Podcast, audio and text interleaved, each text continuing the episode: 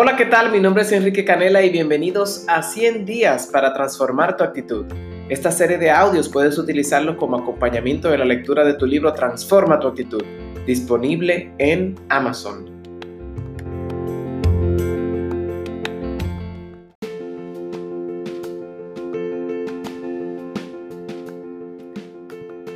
Empecemos con la siguiente frase.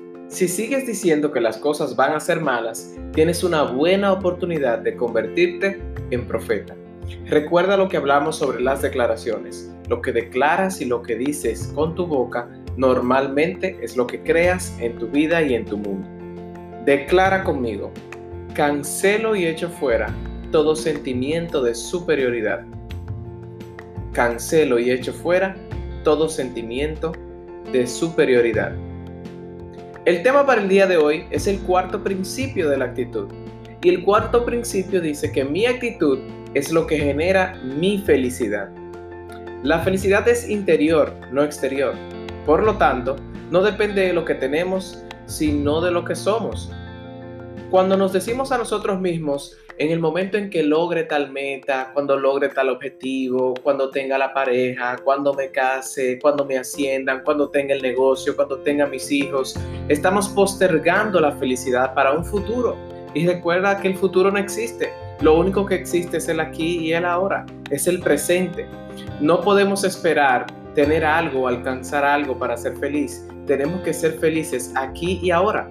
Porque si no elegimos ser felices ahora con lo que tenemos, vamos a ser miserables con lo que alcancemos. Felices con lo que tenemos mientras materializamos todo lo que queremos materializar.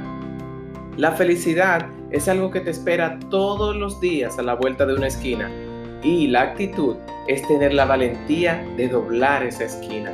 Por eso nosotros tenemos que constantemente cultivar nuestros pensamientos y disfrutar del momento presente, porque no hay un camino hacia la felicidad. La felicidad es el camino.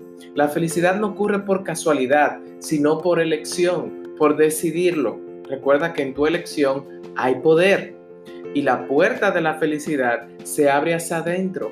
Hay que retirarse un poquito para abrirla. Si uno la empuja, la cierra cada vez más. O sea que si te afanas en perseguir la felicidad, en perseguir las cosas que crees que van a hacerte feliz porque te faltan, vas a estar constantemente en esa carrera y estás alimentando el sentimiento o la percepción de escasez en tu vida.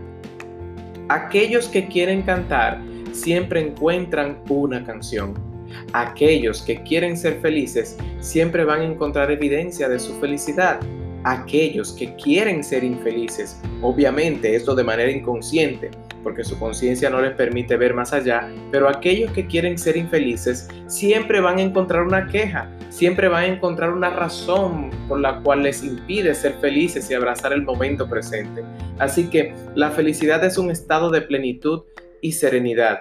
Tú puedes ser feliz y también sentir tristeza, porque la tristeza es una emoción que nos está brindando una información, nos invita a la introspección, a hacer una pausa, a tomar despacio algo que está pasando para digerirlo o asimilarlo.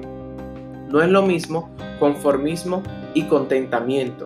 A veces cuando hablamos de ser felices con lo que tenemos, muchas personas les hace ruido porque dice, y entonces tenemos que crecer, hay que tener expectativa. Sí, pero una cosa es conformismo, confort con lo mismo y no querer hacer más nada, a contentamiento. Contentamiento es disfrutar el proceso, disfrutar el, camino. Los procesos y las pruebas son parte de la vida. Así que vamos a disfrutarla. ¿Por qué? Porque mi actitud durante el proceso normalmente determina qué tanto durará ese proceso de transformación.